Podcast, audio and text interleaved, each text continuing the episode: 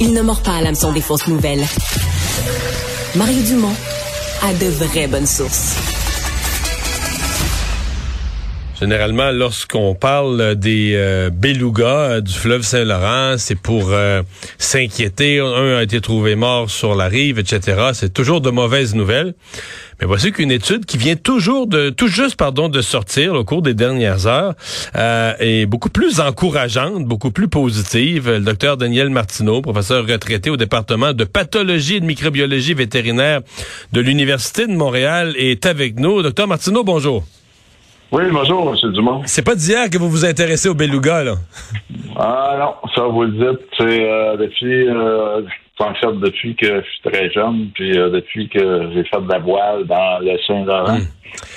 J'en ai fait dans votre coin d'ailleurs. Je suis déjà allé ancrer euh, dans le port de Kakuna. Ah, vous n'êtes pas le seul. C'est une, place sécuritaire. Euh, bon, donc vous dites dans les années 80, 90, on avait identifié là que parmi les causes de, mortalité des belugas, des belugas, une forme de cancer. Oui, c'est bien ça. On avait trouvé des cancers du système digestif, hmm. du, euh, de l'intestin, de l'estomac. Oui, exactement. Ouais. Et, là, euh, c'est ça la bonne nouvelle de votre étude aujourd'hui, euh, c'est qu'il n'y en a plus.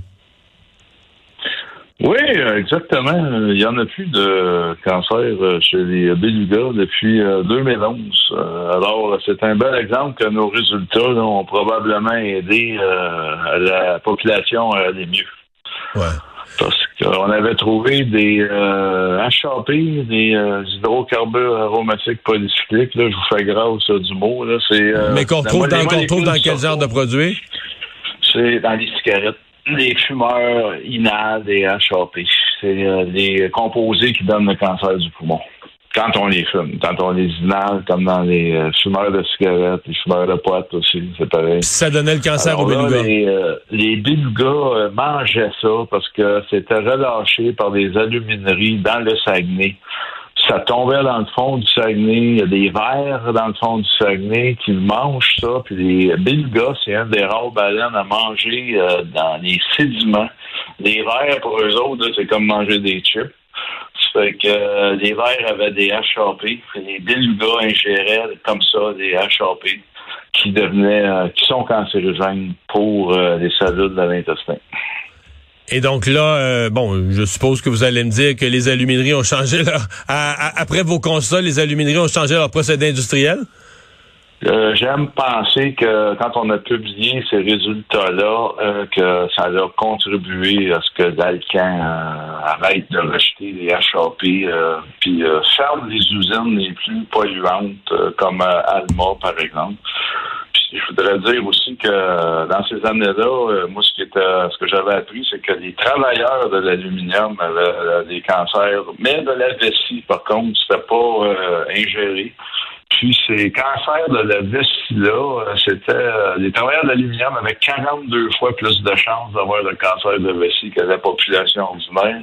Et c'était relié à l'exposition au HAP, aux mêmes euh, produits. Fait que ça, évidemment, ça a été connu un petit peu une couple de mois avant nos premiers cancers chez les belugas. Alors, l'homme, l'humain, dans ce cas-là, était la sentinelle pour la santé des animaux sauvages, dont les belugas. Vous avez peut-être sauvé des vies de belugas, mais prolongé aussi des vies humaines à terme? exactement, M. Dumont. Exactement. Si j'ai fait juste ça dans ma carrière, je vais être bien content. Euh, la population de belugas, euh, vous qui les suivez depuis longtemps, elle se porte comment dans le, dans le Saint-Laurent présentement?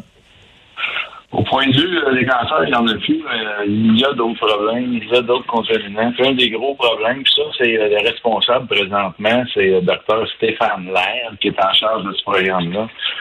Alors lui, il a trouvé qu'il y a bien des jeunes qui sont euh, des avortements. Tiens, c'est des avortements, des avortons, des mises bas prématurées, puis les petits sont trouvés morts sur le bord. Et on pense que peut-être les euh, nouveaux contaminants, parce qu'il y a une nouvelle génération de contaminants qu'on appelle les perturbateurs endocriniens, un nom compliqué, mais c'est des choses qu'on retrouve dans les mobiliers à la maison, dans tous nos produits domestiques. On pense que ces composés-là euh, contribuent à, ces problèmes de reproduction-là.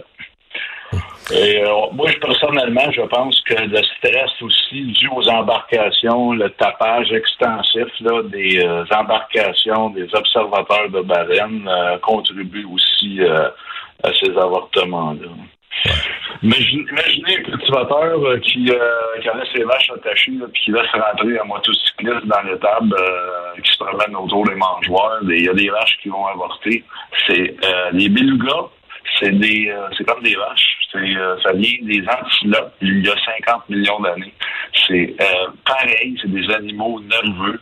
Et je pense que le tout stress contribue au, problème de cette population-là. Ouais. Est-ce qu'il y a plus de belugas en 2022 qu'il y en avait, mettons, en 1980 quand vous les avez, vous avez commencé à les observer ou il y en a moins?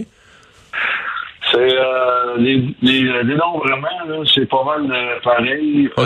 C'est dans les 1000 individus. Euh, mais c'est très imprécis. Les décomptes sont pas précis. Non, euh, plus ou moins quelques centaines de Le, le, beluga, là, il vit où, lui, mettons, sur une période de 12 mois? Là? Présentement, mettons, là, euh, mois de novembre, il est où?